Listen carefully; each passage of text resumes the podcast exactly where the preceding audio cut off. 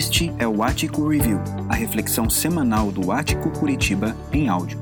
Acesse atico.org.br para saber mais sobre nós e participar das programações completas.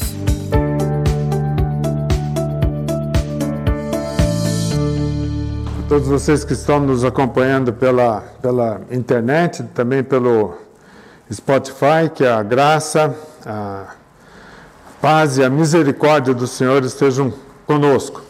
Nós estamos continuando aqui o nosso estudo sobre Timóteo, segundo Timóteo, e que é, ele traz essa boa notícia sobre a mensagem do, do, do Evangelho. Timóteo é, recebe essa carta de, de Paulo, Paulo está na cela, ele está preso, ele está acorrentado, e, mas Paulo se preocupa bastante com o futuro do, do Evangelho, e ele sabe que Timóteo é fraco, Timóteo tem as suas deficiências, e também ele sabe que a oposição ao Evangelho é muito forte.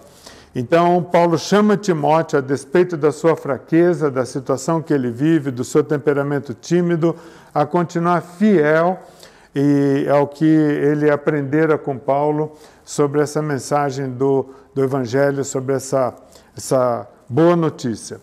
É, esse capítulo 3 de, de Timóteo, que nós vamos tratar hoje, ele fala de algumas coisas. Ele fala que nós estamos vivendo nos últimos dias. Cristo inaugurou esses últimos dias, nós vamos falar um pouquinho sobre isso. Esses dias incluirão tempos difíceis e perigosos, e eles serão decorrentes de atividades de homens maus, que ele fala, e também ele diz que nós devemos entender isso para nós ficarmos esclarecidos e bem preparados a enfrentar esses últimos dias. Então ele começa dizendo para Timóteo: Timóteo, você precisa saber disso. O que, que precisa saber? É que nos últimos dias sobrevirão tempos difíceis. Nos últimos dias sobrevirão tempos difíceis. Ele está aqui está tentando fazer um, um, um contraste entre falatórios, contendas, questões insensatas, absurdos, falsas doutrinas, pouco já falado na semana passada, e Timóteo, nesse contraste entre esses falatórios, esse mundo, esses tempos difíceis que nós vivemos, ele, Timóteo é chamado então a ser diferente. A oposição do evangelho não é passageira. Né? Os tempos que ele vive lá, nós vivemos hoje. Então nós também devemos saber disso. Timóteo, você precisa saber disso. Igreja, você precisa saber disso. Que a oposição ao evangelho é uma característica permanente ela, ela sempre existiu. Então, quando nós sabemos dos perigos e das dificuldades que virão, nós é, permanecemos, devemos permanecer firmes nessa verdade do, do, do Evangelho. Ele fala nos últimos dias. Que seriam esses últimos dias? Né, uma época futura, isso leva a gente a pensar talvez em dias lá no futuro, ou quem sabe perto do fim do mundo. Mas, na verdade, a Bíblia não nos permite a pensar dessa forma. Estudando as Escrituras, a gente não tem muito tempo para detalhar sobre isso, mas a nova era que foi prometida no Velho Testamento, ela chegou com Jesus Cristo. Portanto, a antiga era já passou e nós vivemos uma nova era. Os últimos dias são aqueles que, desde a chegada de Jesus, lá no nascimento dele, até a segunda vinda dele todo esse período que nós vivemos, então nós estamos vivendo chegaram com a vinda de Jesus.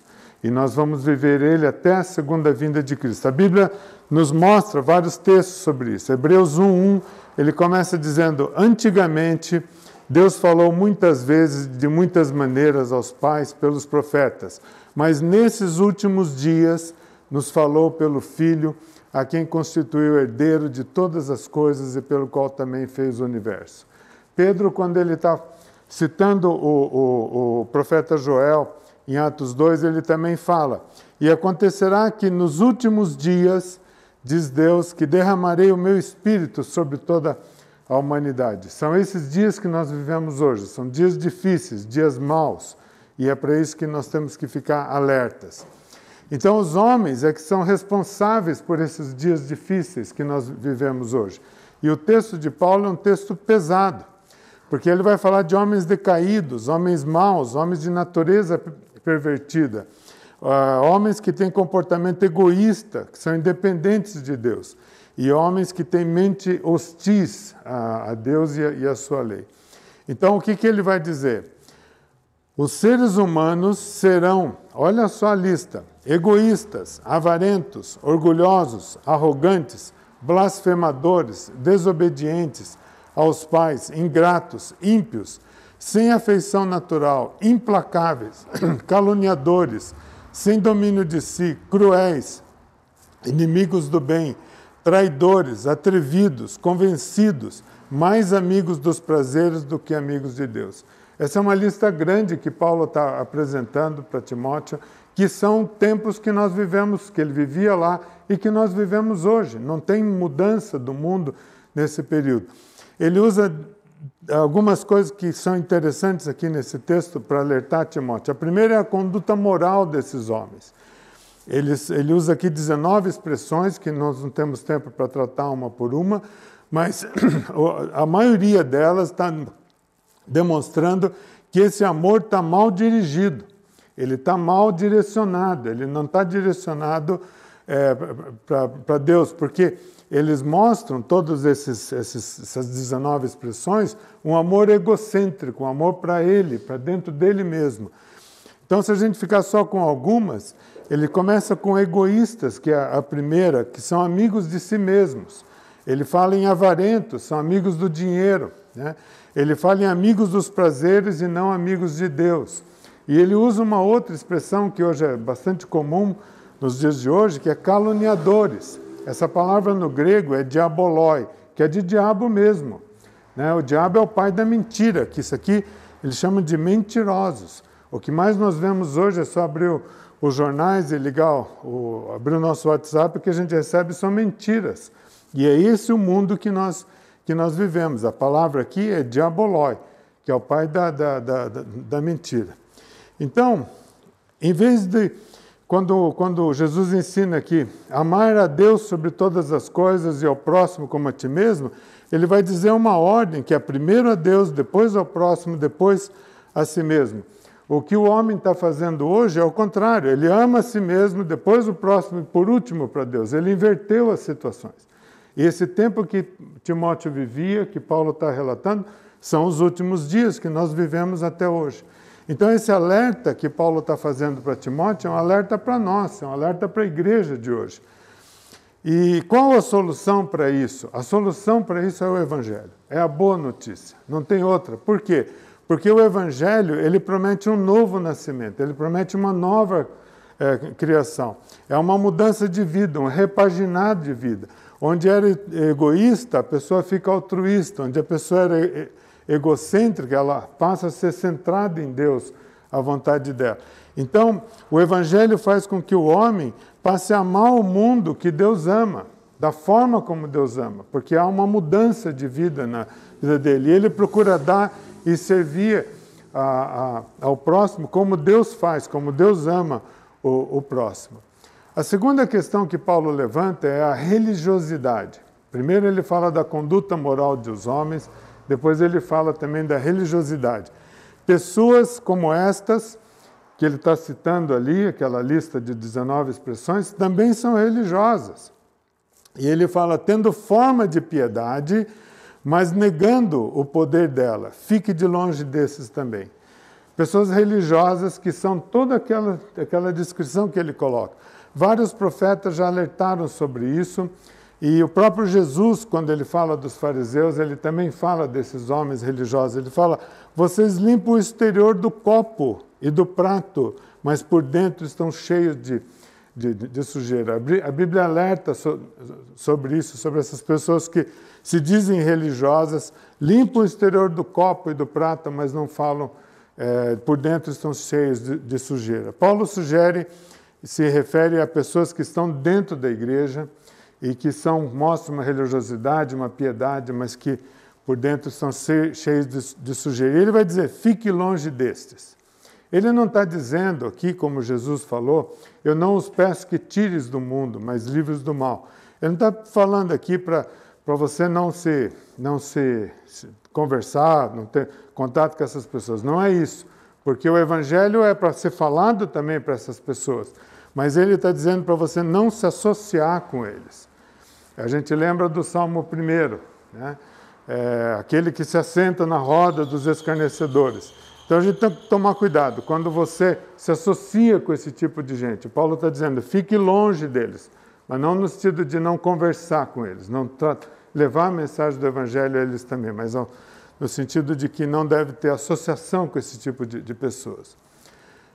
Por fim, em terceiro lugar, Paulo fala do zelo proselitista, e aqui ele está dizendo um, um texto bem interessante, que também nós vamos ver nos dias de hoje. Pois entre esses encontram-se se encontram homens né, que se filtram nas casas e conseguem cativar mulheres tolas, sobrecarregadas de pecados e que são levadas por todo tipo de desejos, que estão sempre aprendendo e nunca conseguem chegar ao conhecimento da verdade. E do mesmo modo que Janes e Jambres resistiram a Moisés, também esses resistem à verdade são homens que têm a mente totalmente corrompida, reprovados quanto à fé. Mas esses não irão longe, porque a insensatez deles ficará evidente a todos, como também aconteceu com a insensatez de Jambres, Janes e Jambres. Janes e Jambres eh, foram aqueles dois mágicos, quando eh, faraó, Moisés vai eh, logo falar com faraó, ele faz alguns sinais e daí o faraó chama dois mágicos lá e eles fazem iguais. São esses dois aqui, Janes e Jambres. É, não vamos perder muito tempo com Janes e, e Jambres, nós vamos falar desses que é, conseguem cativar. Eles entravam nas casas das mulheres quando o marido não estava, nessa época aqui, e eles conseguem cativar, ele, é o que ele fala. E ele, essa palavra aqui, eu não sei pronunciar aquele grego ali, mas ela tem um sentido de guerra, de fazer prisioneiro de guerra, de cativar. E o que ele está querendo dizer aqui? Levar, conduzir, iludir, desencaminhar. Então, essas pessoas entravam e faziam esse tipo de coisa. Hoje em dia, ninguém vai entrar na, na, na sua casa para falar besteira, mas manda o WhatsApp. E muita gente acaba acreditando. Outro dia nós recebemos uma mensagem lá imita, alguém imitando a voz do, do, do, prefeito. E aí nós falamos, mas isso aqui é, é falso, isso aqui não, não, duvido que o prefeito tenha falado isso. Aí retornamos lá para a pessoa que mandou, da igreja. Ah, foi uma pessoa, uma fonte segura. Companheiro, checa a tua fonte segura, porque isso aqui é mentira, isso é diabolói, isso é calúnia, é calúnia contra as pessoas. Cuidado com o que você faz. Então, acaba fazendo prisioneiro, ilude, conduz. Né? Esse, o método que eles usavam e que é usado hoje continua, é, não era um método direto, aberto, mas um método furtivo, secreto, manhoso. Então, é preciso tomar cuidado com esse zelo proselitista. São falsos mestres que levam mensagem errada. E o John Stott chama isso aqui de mascates da heresia, é o termo que ele usa no, no, no livro dele. Eram pessoas religiosas que entravam nas casas e afetavam a mente de mulheres ociosas, sem firmeza, fracas e instáveis. Isso ocorre hoje de outras formas. Nós vivemos numa sociedade bastante permissiva, é, que cordialmente vai tolerando as coisas, qualquer tipo de desvio, e isso vai entrando na nossa mente, vai entrando na nossa casa e também se infiltra dentro da, da igreja. Paulo está alertando Timóteo, cuidado com esse tipo de, de pessoa. Isso aí está infiltrando dentro da igreja, levando mensagem falsa, levando calúnia, porque eles são egoístas, caluniadores, avarentos, etc, etc. E Paulo continua, né? agora ele falando, mas você, eh, Timóteo, tem seguido de perto o meu ensino, a minha conduta, o meu propósito, a minha fé, a minha paciência, o meu amor, a minha perseverança, as minhas perseguições os meus sofrimentos, os quais tive de enfrentar em Antioquia, Icônio e Listra. Quantas perseguições sofri, porém o Senhor me livrou de todas elas. Na verdade, todos os que querem viver piedosamente em Cristo Jesus serão perseguidos, mas os perversos e impostores irão de mal a pior, enganando e sendo enganados. Quanto a você, permaneça naquilo que aprendeu em que acredita firmemente, sabendo de quem você o aprendeu, e que Desde a infância conhece as sagradas letras que podem torná-lo sábio para a salvação pela fé em Cristo Jesus. Paulo elogia Timóteo da firmeza que ele tem e exorta a permanecer leal à, à, à verdade, à mensagem do Evangelho. E aqui tem um evidente contraste da situação da época, que também é a nossa época, de declínio de falsas doutrinas nesse mundo. Por quê? Porque nós não podemos ficar como uma biruta de aeroporto que vai onde o vento sopra, para lá, para cá, onde manda. Não, nós temos que estar firmados na rocha e isso é o que ele está dizendo para Timóteo. Você tem que se firmar na verdade do Evangelho e permanecer nela. E, se necessário, permanecer sozinho. Cada cristão é chamado a ser diferente no mundo e ele está dizendo: permaneça na verdade do, do, do Evangelho. Os versículos de 10 a 13 que nós lemos, eles descrevem um passado fiel de, de, de Timóteo a Paulo. Ele fala: Mas você tem seguido de perto o meu ensino. E os versículos de 14 a 17, eles recomendam com insistência a permanecer fiel no futuro. Lá para frente, ele vai dizer: quanto a você, permaneça naquilo que aprendeu, falando de, de futuro. O passado, ele mostra esse contraste com o parágrafo anterior que nós lemos. Né?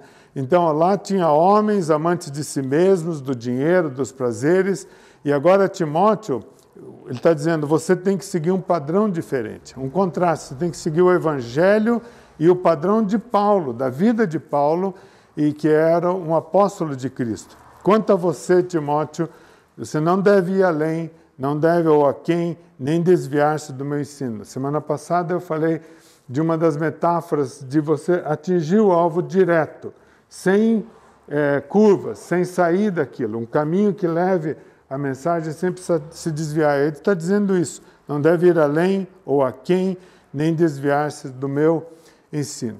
E olha quanto meu aqui Paulo fala. Meu ensino, minha conduta, meu propósito, minha fé, minha paciência, meu amor, minha perseverança, minhas perseguições, meu sofrimento.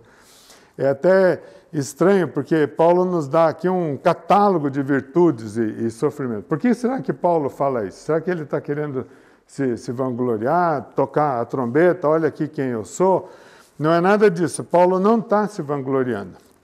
Ele tem razões melhores do que para falar dessa forma do que se, se, exibir. Ele tem a sua doutrina e ele tem duas evidências genuínas da sua doutrina, que é a vida que ele vivia e os sofrimentos que ele suportava.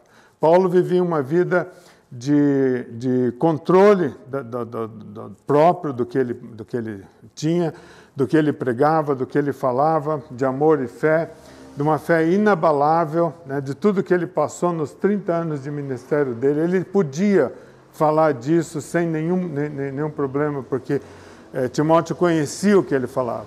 E ele fala dos sofrimentos que ele suportava. E ele se é, o que ele passou em, em Listra, Icônio e na Antioquia, ele foi apedrejado pelo, pelo, pelas pessoas ali até é, ter, ter, tido como morto. Largaram ele, ah, esse aqui já morreu, fica aí.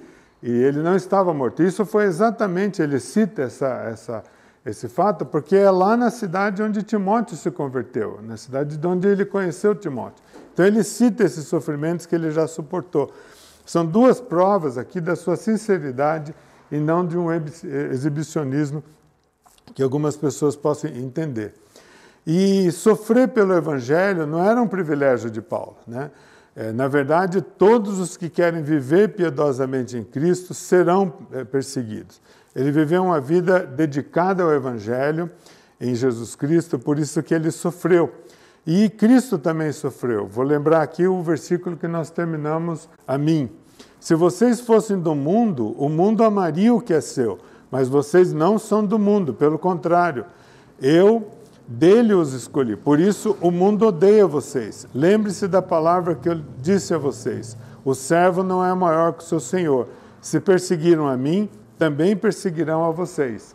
E o final, a, a, a promessa que Jesus fala para a gente não esmorecer, não deixar de falar do Evangelho.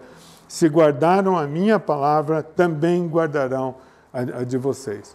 Então, essa, essa perseguição é explicada no versículo 13, Os perversos e impostores irão de mal a pior, enganando e sendo enganados. Aqui ele está tratando desses falsos mestres, feiticeiros, impostores, trapaceiros, embusteiros que ficavam ali falando uma mensagem falsa. Eles irão, mas você, Timóteo, deve permanecer.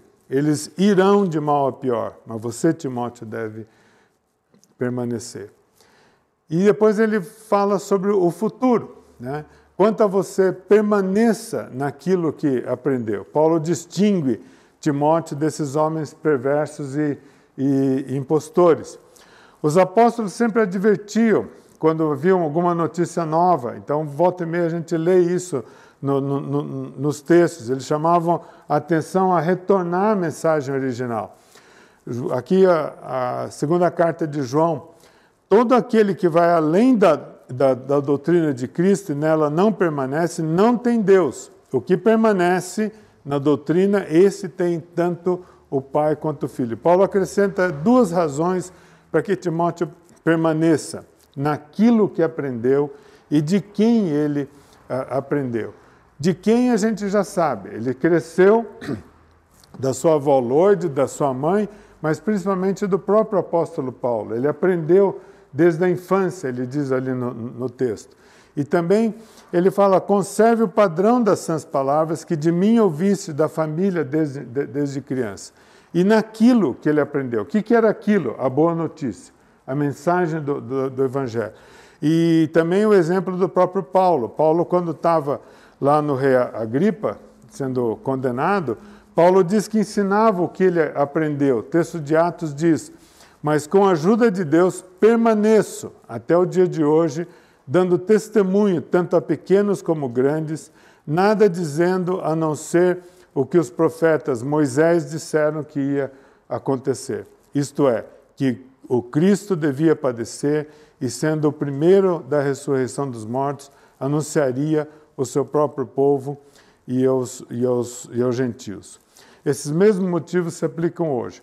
De onde que Paulo tirou isso? Paulo, quando ele foge é, de Jerusalém lá pelos muros, amarra um, uns panos lá para ele descer escondido, ele fica cerca de oito anos que ele desaparece da história de Atos. Ele só vai aparecer é, um pouco mais, mais para frente. Mas cerca de oito anos ali você não vê muito falar de Paulo, você vai ouvir falar de Pedro ali a, na leitura.